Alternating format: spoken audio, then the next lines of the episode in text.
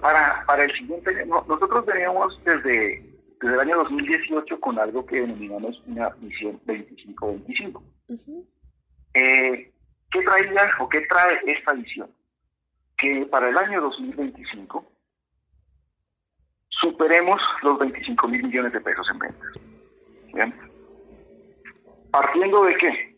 De una base de un crecimiento de al menos un 25% anual, que se ha venido cumpliendo, ¿bien? que hemos logrado mantener un crecimiento, y pues obviamente no solo crecimiento en, ventas, financieros, sino pues, en, evolución de, productos, de servicios y, y más oportunidades para nuestra gente.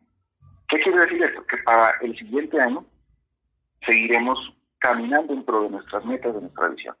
Es decir, esperamos tener un crecimiento nuevamente del 20-25%.